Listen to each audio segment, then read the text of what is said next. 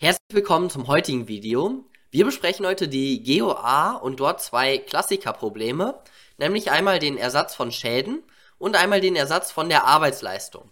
Und das sind wirklich Sachen, die man für die Klausur beherrschen sollte, die auch in der Klausur häufig dran vorkommen können. Gucken wir uns ein Beispiel an.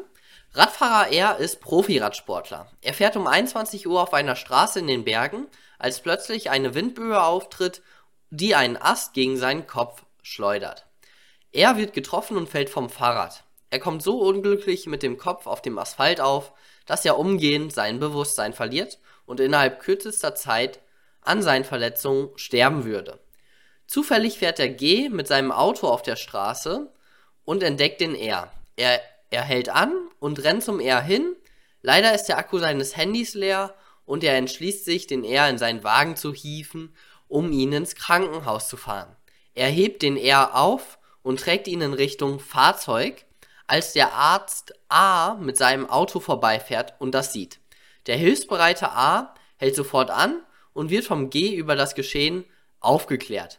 A sieht die Verletzungen am R und urteilt, dass er sofort Hilfe leisten muss, sonst wird der R es nicht mehr schaffen.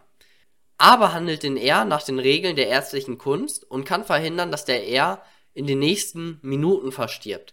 Allerdings muss der R innerhalb von einer Stunde im Krankenhaus durch Fachpersonal und Fachtechnik behandelt werden. Daher tragen A und G den R in das Auto des G und G fährt zum nächstgelegenen Krankenhaus, wo der R dann gerettet wird.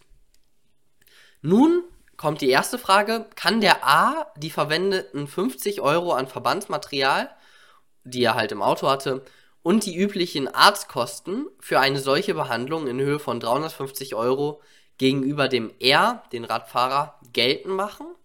Und die zweite Frage, kann der G von R die Spritkosten zum Krankenhaus in Höhe von 30 Euro und die Reinigungskosten in Höhe von 150 Euro für die blutverschmierten Ledersitze verlangen. Also die haben ja den, den Radfahrer auf, äh, in seine, auf die Rückbank gebracht im Auto und da sind eben die Ledersitze verschmutzt und er muss das chemisch reinigen lassen. Perfekt. Gucken wir uns jetzt eben eine Skizze an. Wir haben also den R, den Radfahrer, den G, den A, den Arzt und der A, der leistet eben die erste Hilfe also und benutzt Verbandsmaterial, also die, das Verbandsmaterial und die Arbeitsleistung werden hier vom A aufgebracht. Und der G, der hat eben Kosten für, die, für den Sprit und Kosten für die Reinigung der Ledersitze, die bei ihm anfallen. Und die möchte er jetzt geltend machen. Gucken wir uns jetzt an.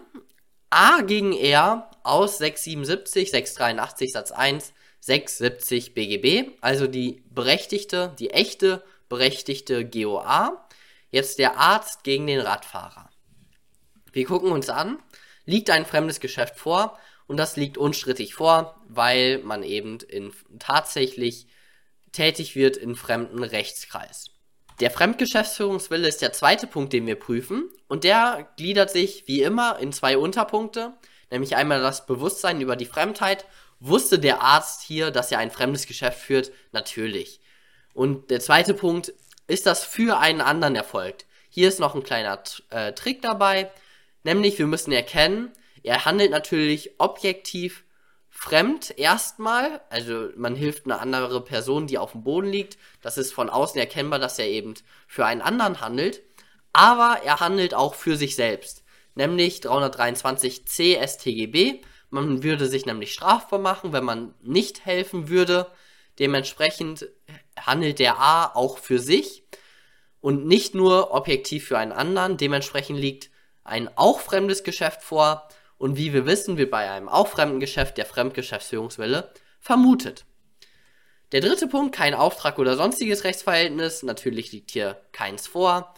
Und der vierte Punkt, die Berechtigung. Wir gucken uns auch hier zwei Unterpunkte. Einmal das Interesse an. Das liegt hier vor. Warum liegt das hier vor? Weil die Definition des Interesses ist die folgende.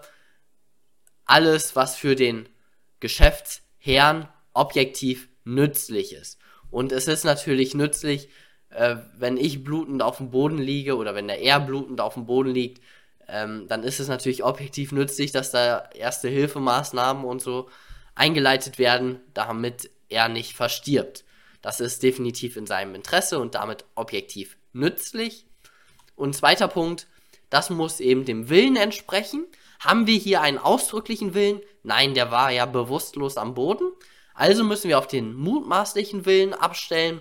Und dieser mutmaßliche Wille, wie wir auch schon in den vorherigen Videos gesagt haben, der richtet sich maßgeblich nach dem Interesse. Wenn etwas im Interesse ist, dann ist es auch im mutmaßlichen Willen.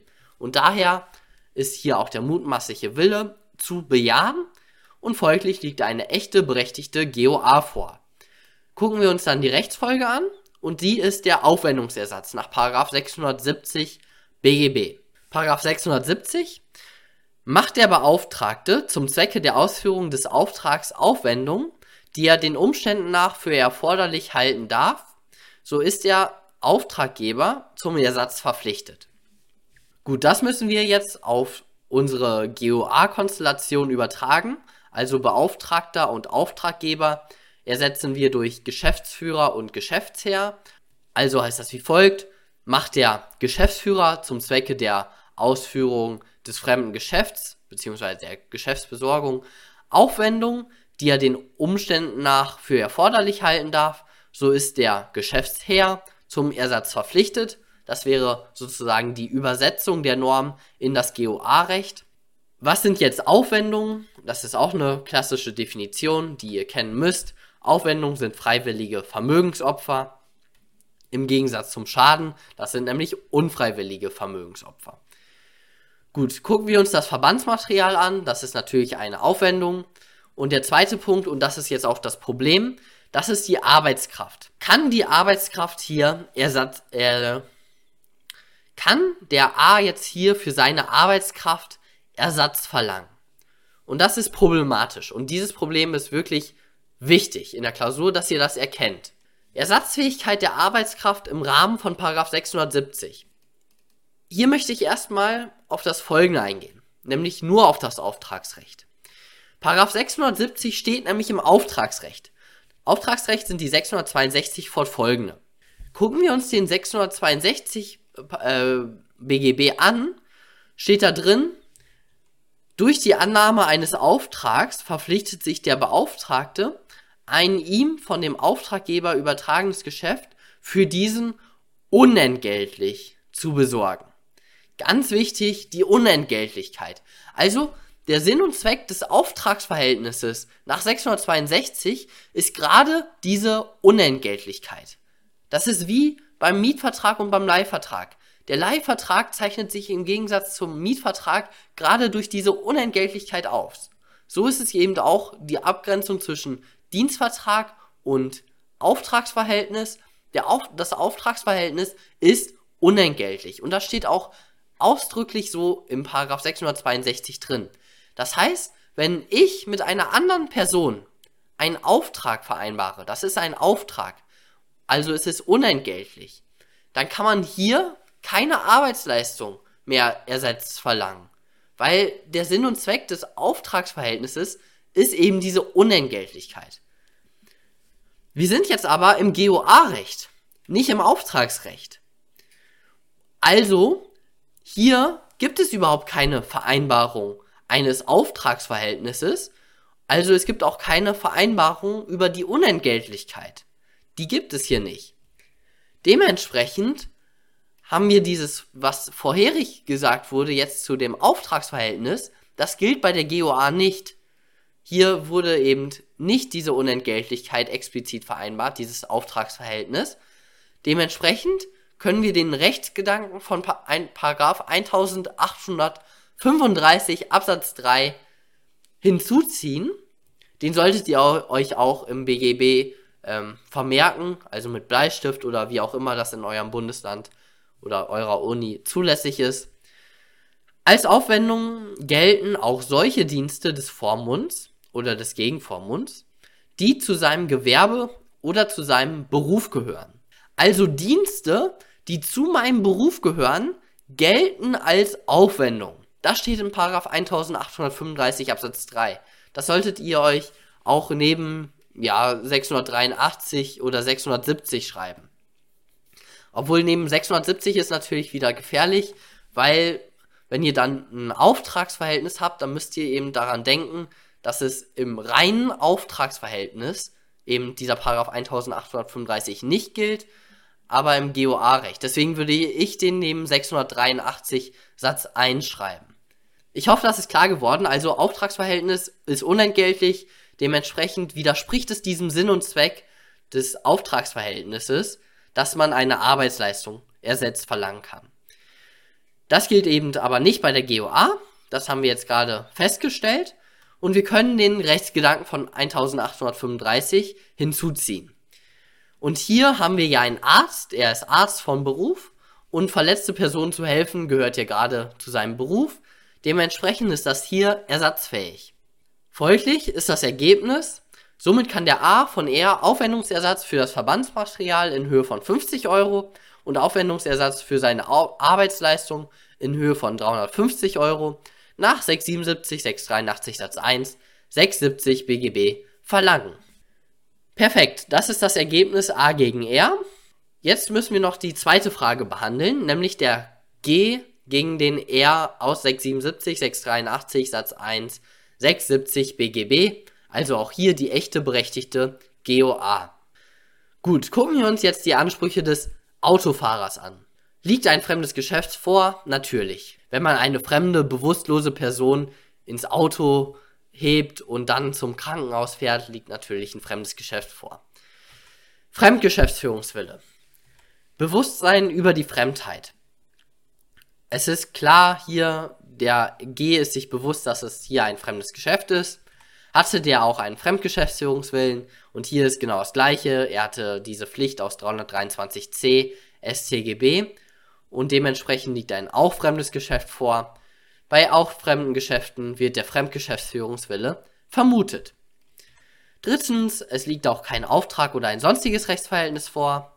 Damit kommen wir zum letzten Punkt bei der Prüfung der echten berechtigten GOA, nämlich zu der Berechtigung, die sich in zwei Punkte aufteilt, Interesse und Wille. Interesse liegt hier vor, wir können eigentlich genau das gleiche schreiben wie äh, beim letzten Mal, beim A und auch der mutmaßliche Wille, da können wir auch nach oben verweisen. Somit ist die Rechtsfolge, wie wir gerade schon gesehen haben, der Aufwendungsersatz nach 670 BGB. Zum einen die Spritkosten, die waren natürlich freiwillig aufgewandt worden. Und dann der zweite Punkt, und das sind die Ledersitze. Das war natürlich nicht freiwillig, dass die Ledersitze blutverschmiert sind und dass dann eine chemische Reinigung erforderlich ist. Also haben wir das Problem, dieser Schaden an den Ledersitzen ist ein Schaden, eine unfreiwillige Vermögenseinbuße. Es ist keine Aufwendung. Nun stellt sich die Frage, kann man Schäden im Rahmen von 670 ersetzt verlangen? Problem, 670 ersetzt Aufwendungen, also freiwillige Vermögensopfer. Hier haben wir aber die Verschmutzung der Ledersitze, die war unfreiwillig und somit ein Schaden. Jetzt stellt sich die Frage, wie lösen wir das? Und hier hilft uns auch ein anderer Paragraph aus, einem anderen Gesetzbuch, nämlich der Paragraph 110 Absatz 1 Handelsgesetzbuch, worin steht, macht der Gesellschaft, Gesellschafter in den Gesellschaftsangelegenheiten Aufwendungen, die er den Umständen nach für erforderlich halten darf, oder erleidet er unmittelbar durch seine Geschäftsführung oder aus Gefahren, die mit ihr untrennbar verbunden sind, Verluste, so ist ihm die Gesellschaft zum Ersatz verpflichtet. Ihr seht schon, das, was ich fett gemacht habe und unterstrichen habe, das ist für uns das Relevante hier. Wir müssen uns, und das sind die sogenannten risikotypischen Begleitschäden, und wir müssen uns also fragen, sind die Verluste, beziehungsweise ist der Schaden, den der Autofahrer hier erlitten hat, ist der typisch für die Gefahr, die er übernommen hat aus der Geschäftsführung. Also die Geschäftsführung, die er übernommen hat, die hatte eine innewohnende Gefahr, ein innewohnendes Risiko. Und aus diesem Risiko, das hat sich tatsächlich verwirklicht, ähm, da ist ein Schaden, beziehungsweise ein Verlust, wie es jetzt hier im Gesetz steht. Aber das meint, das übertragen wir eben auf die Schäden. da ist ein Schaden für ihn entstanden. Risikotypische Begleitschäden sind ersatzfähig. Jetzt müssen wir hier, und ja, ihr müsst in der Klausur, an diesem Punkt müsst ihr wirklich gut argumentieren. Ich habe es jetzt zu kurz gemacht, aber das Risiko, eine blutende Person im Auto zu, zu transportieren, beherbergt immer das Risiko, dass das Blut die Ledergarnitur zerstört oder verschmiert. Somit wäre der Schaden hier an der Ledergarnitur ersetzbar.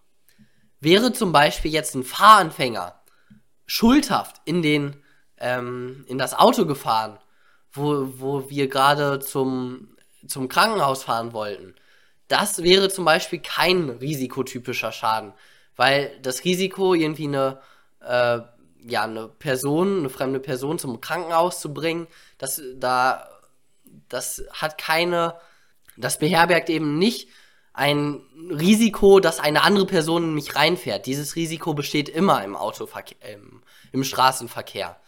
Also da wäre zum Beispiel die Ersatz Ersatzfähigkeit nicht gegeben. Wichtig ist hier jetzt noch eine Bemerkung von mir.